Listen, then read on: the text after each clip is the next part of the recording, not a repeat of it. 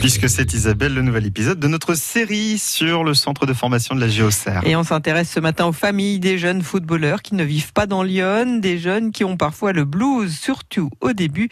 Mais du côté des familles, eh bien, l'éloignement peut aussi être difficile à gérer, Damien Robin. Dans la famille Metsoko, Idiessi est arrivé à la GIA il y a deux ans en provenance de Saint-Ouen, en région parisienne. Caffiné, sa maman, se souvient de cette période. Il est quand même parti de la maison euh, jeune, 15 ans. Hein.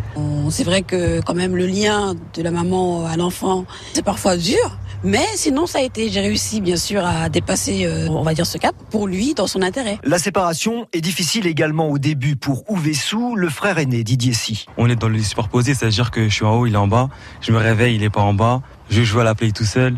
Je fais mes loisirs tout seul. Du coup, ouais, au début, c'était un peu difficile, hein, mais après, on s'habitue. On s'appelle tous les jours, tous les jours sur les réseaux sociaux. Snapchat. Et puis la région parisienne, ce n'est pas si loin. La JOCR aide financièrement les familles en remboursant 5 allers-retours par saison.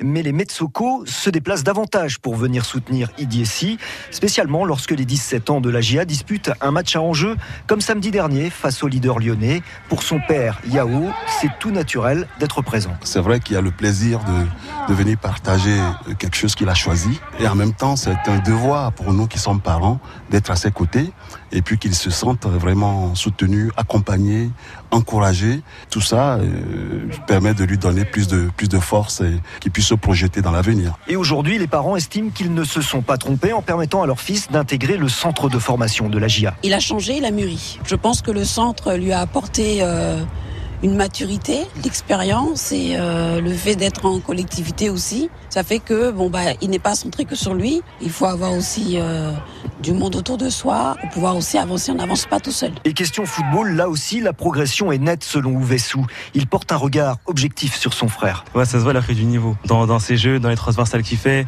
dans les frappes, ça se voit vraiment. Précision de tir, tout. Par contre, il doit aussi améliorer sa tête, son pied gauche.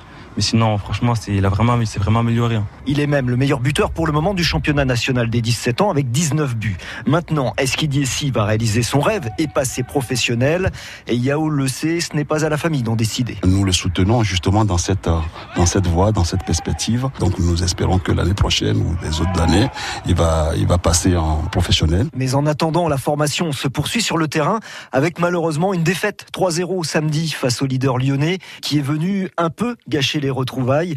Idiessi surtout était déçu pour ses parents et pour son frère. Ça fait du bien de les voir quand même, mais on est quand même déçus par, parce que euh, ils ont fait tout, ces, tout ce trajet-là pour euh, voir ce résultat-là et nous on voulait un résultat plutôt positif, donc euh, on est quand même déçus. Tu vas en profiter quand même de voir tes parents aujourd'hui? Oui, je vais quand même en profiter. Ouais, je suis quand même content.